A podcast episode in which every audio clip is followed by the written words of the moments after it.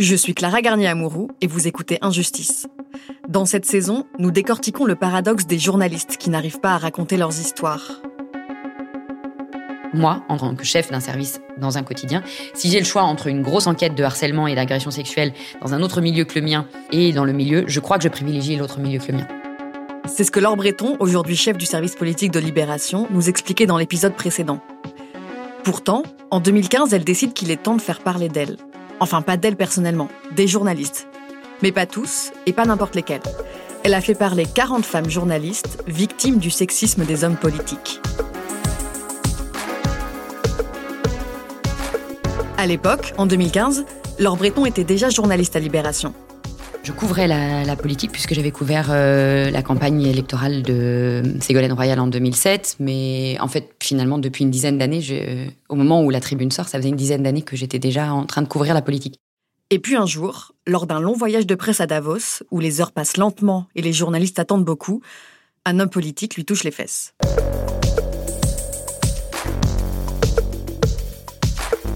Ça fait des années que Laure subit et voit ses collègues vivre au rythme des blagues et remarques sexistes des élus qu'elle côtoie. En janvier 2015, à peine revenue de Davos, Laure décide que ça suffit. Pour que ça change, il faut en parler. Mais pas seulement en interne, pas seulement à ses chefs ou à ses collègues, ni seulement avec l'homme politique en question. Il faut qu'elle et toutes ses collègues en parlent là où ça compte, dans les pages de leur journal. C'est extrêmement dur à réaliser. C'est, ça nous a pris fin janvier et il nous faut euh, bah, tout février, tout mars, tout avril pour qu'on arrive à, euh, récolter euh, les anecdotes. Il faut convaincre les collègues, les consoeurs. Elle décide d'écrire une tribune. Et pour ça, elle a besoin des témoignages de ses consoeurs. Mais rappelez-vous, on est en 2015. Avant la Ligue du LOL, avant même l'électrochoc de MeToo et de Balance ton port. C'est un sujet qui fait encore moins la une de l'actualité qu'aujourd'hui. Et dès le début, Laure se heurte à des résistances. Je me souviens très bien d'une de mes consoeurs éminente consoeur, que j'appelle un mercredi matin à, 8h30 et à qui je dis, bon bah voilà, on s'est lancé là-dedans parce que vraiment on en a ras-le-bol. Et sa première réaction, c'est, euh, bah non, mais moi, il m'est strictement rien arrivé. Jamais. Enfin, non, je vois pas ce que tu veux dire. Euh, ok, très bien, ben écoutez, euh, bonne chance, bon courage. Et puis 18 heures, c'est-à-dire euh, une journée euh, de réflexion, elle me rappelle, elle me dit enfin, je viens de réfléchir. C'est quoi ton mail? Parce que j'ai en fait finalement j'ai pas mal de choses à te dire. Et ce qui est marrant, c'est que ça voulait dire qu'on avait toutes intégré euh, un truc qu'on considérait comme normal. Je pense que c'était aussi un réflexe de protection. un petit noyau de 10 journalistes se forme autour de l'or. Des femmes qui travaillent à Mediapart, au Monde, au Parisien, mais aussi à la radio. On crée une adresse mail et on dit, bah, euh, tout sera anonyme. Par contre, dès le départ, on dit tout sera anonyme. Finalement, une cinquantaine de femmes envoient leurs témoignages sur la boîte mail. Mais beaucoup ont peur, parce que contrairement à Laure, elles n'ont pas de poste stable. Il y a eu plein d'obstacles. Laure et ses consoeurs choisissent les témoignages les plus marquants. Un député qui lance Ah, mais vous faites le tapin, vous attendez le client, à une journaliste en pleine salle des quatre colonnes. Un autre homme politique qui décide de répondre aux questions d'une journaliste parce que elle, elle porte une jolie robe. Sans parler des remarques qui dénigrent c'est bien une question de fille, ça. Et du coup, c'est compliqué de réagir. Même si on est victime de quelque chose qui peut paraître anodin de l'extérieur, c'est quand même compliqué de se reconnaître comme victime. Et ça, c'est dans n'importe quel cas, euh, qu'on soit journaliste ou qu'on soit. Donc, il faut avoir la distance. Il faut déconstruire les carapaces et les codes qu'on a mis au point. Euh, il faut les détourner, les, les, contourner pour arriver à en parler. C'est super compliqué. Oui, c'est compliqué de se reconnaître comme victime, quel que soit son métier. Mais cette carapace, ces codes communs dont parle Laure, ils sont particulièrement solides chez les journalistes. Parce que rappelez-vous, on est journaliste ou sujet. Dès lors que comme Gabriel Ramin ou Astrid de Vilaine vous dites avoir été victime, votre entourage professionnel vous le reproche. Et en 2015, il faut aussi que Laure Breton fasse un effort sur elle pour accepter de mettre les journalistes au centre de l'actualité.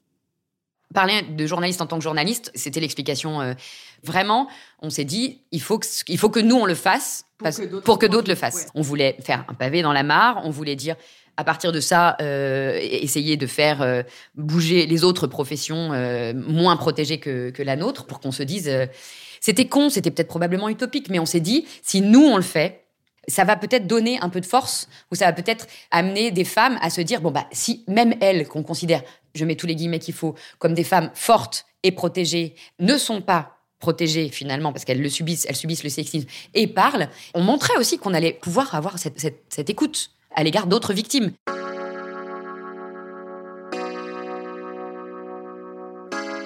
Trois mois après le fameux voyage de presse, le texte est enfin prêt.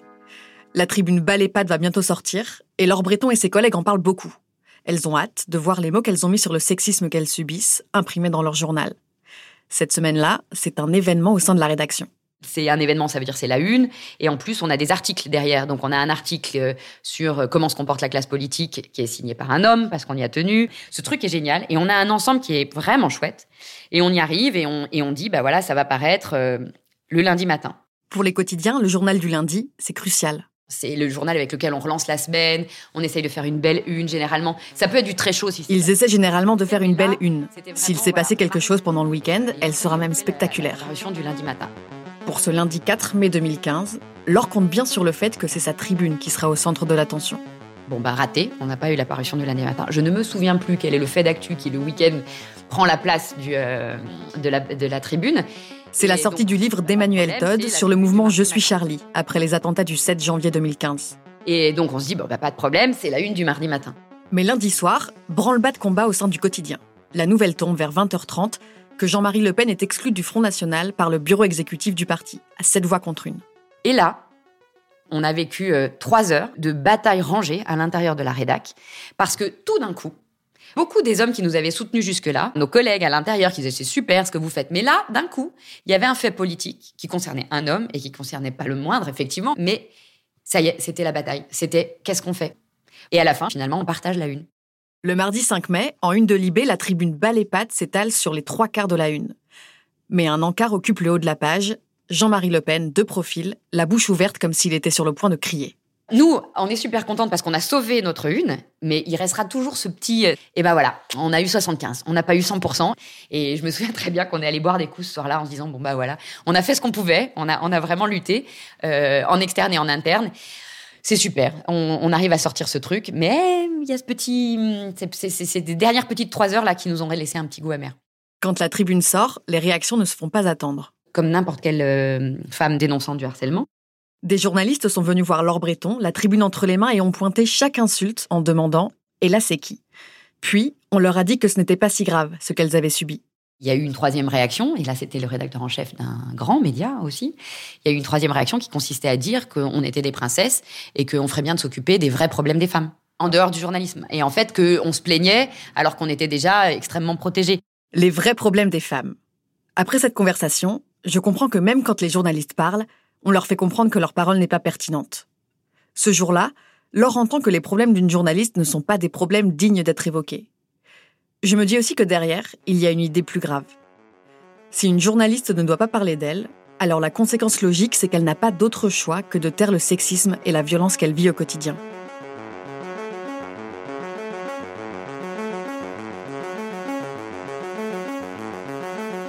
Libération, c'est un journal qui donne beaucoup de place aux journalistes, qui trouve intéressant de souligner l'origine sociale des gens qui écrivent dans ses pages, qui se demandait au printemps 2019 à quoi servent les journalistes? Ou encore, les journalistes de Libération sont-ils tous des enfants de CSP ⁇ Que ce soit si compliqué pour un journal qui aime pourtant s'interroger sur les médias de publier cette tribune, ça montre à quel point la mécanique du silence est solide.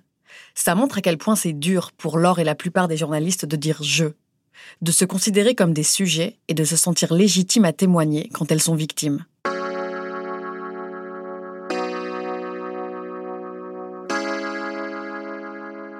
Le matin du 5 mai 2015, alors que Laure Breton est un peu dépitée de n'avoir eu que les trois quarts de la une, de l'autre côté de la scène, Alice Coffin lit la tribune, assise à son bureau dans la rédaction du quotidien gratuit 20 minutes. Je vais sauter de joie quand j'avais vu ça. Enfin, vraiment, euh, à part en regrettant que les noms des politiques ne soient pas donnés.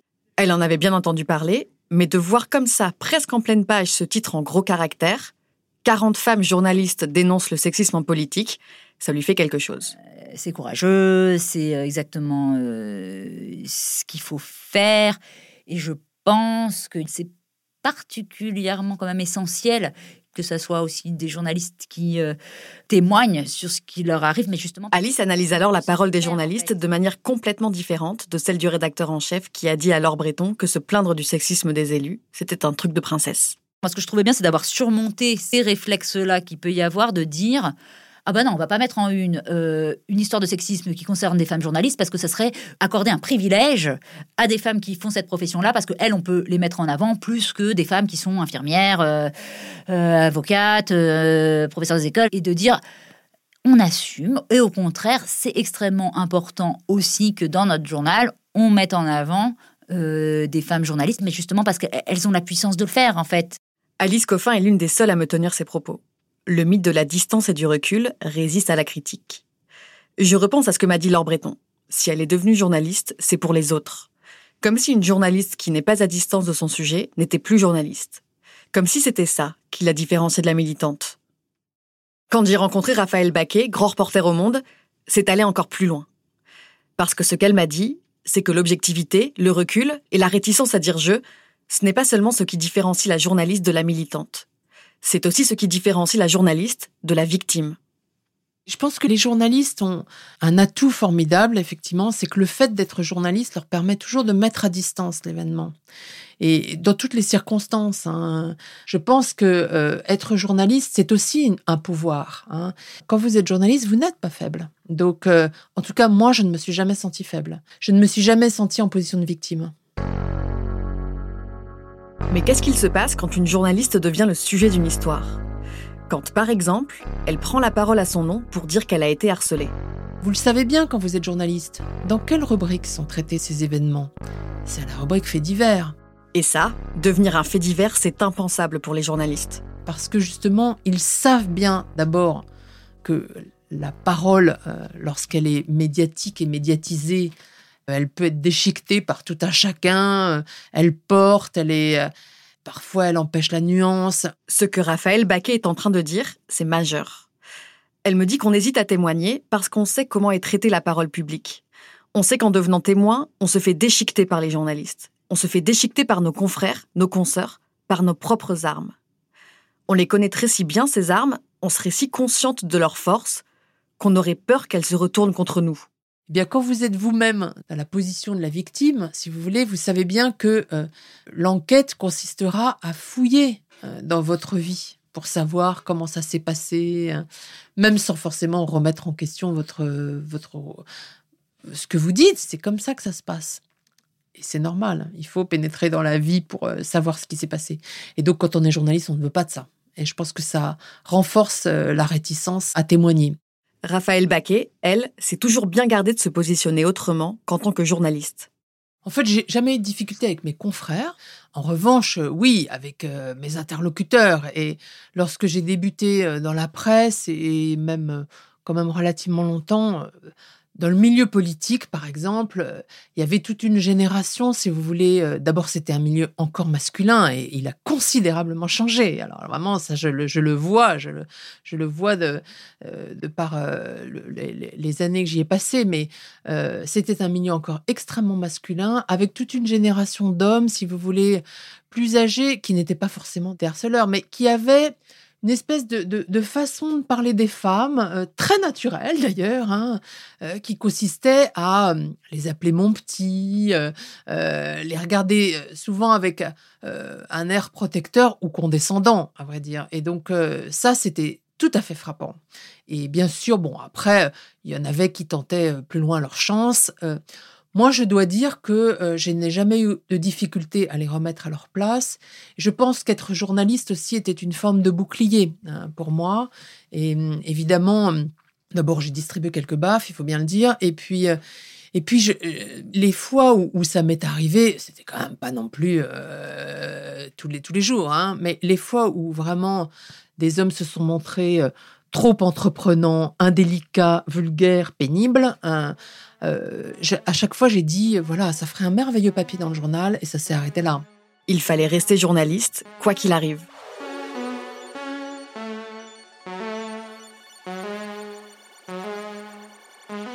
Vous vous souvenez quand vous étiez petit et que vous croisiez vos profs en dehors de l'école?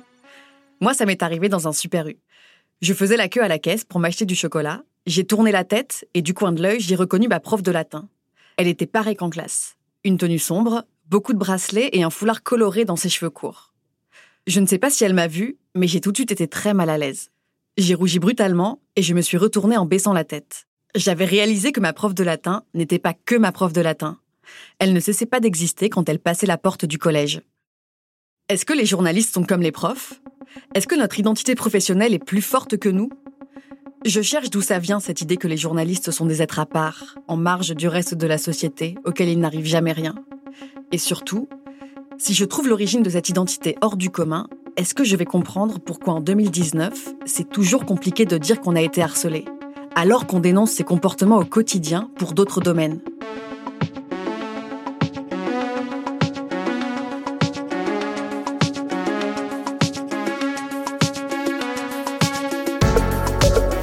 Vous venez d'écouter le troisième épisode d'Injustice. Dans le prochain épisode, on va remonter aux origines faire une parabole un peu foireuse, l'école c'est vraiment le colanta de, de, la vie pro quoi. C'est vraiment euh, ils te mettent dans les pires conditions, ils te font tout accepter, ils t'apprennent vraiment pas à remettre en question ce milieu professionnel.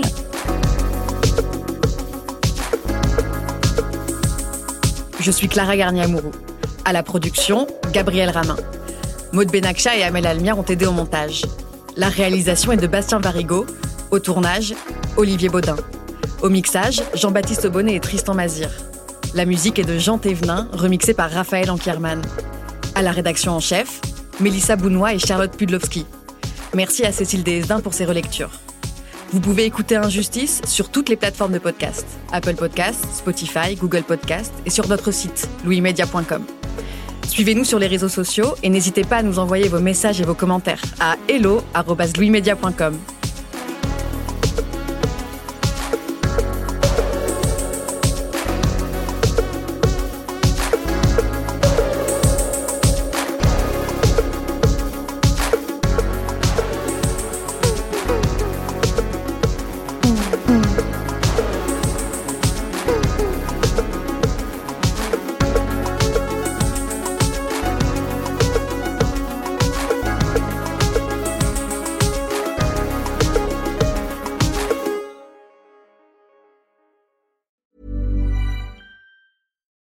it's Paige DeSorbo from Giggly Squad. High quality fashion without the price tag. Say hello to Quince. I'm snagging high-end essentials like cozy cashmere sweaters, sleek leather jackets, fine jewelry, and so much more. With Quince being 50 to 80% less than similar brands. And they partner with factories that prioritize safe, ethical, and responsible manufacturing. I love that. Luxury quality within reach. Go to quince.com slash style to get free shipping and 365 day returns on your next order. Quince.com slash style.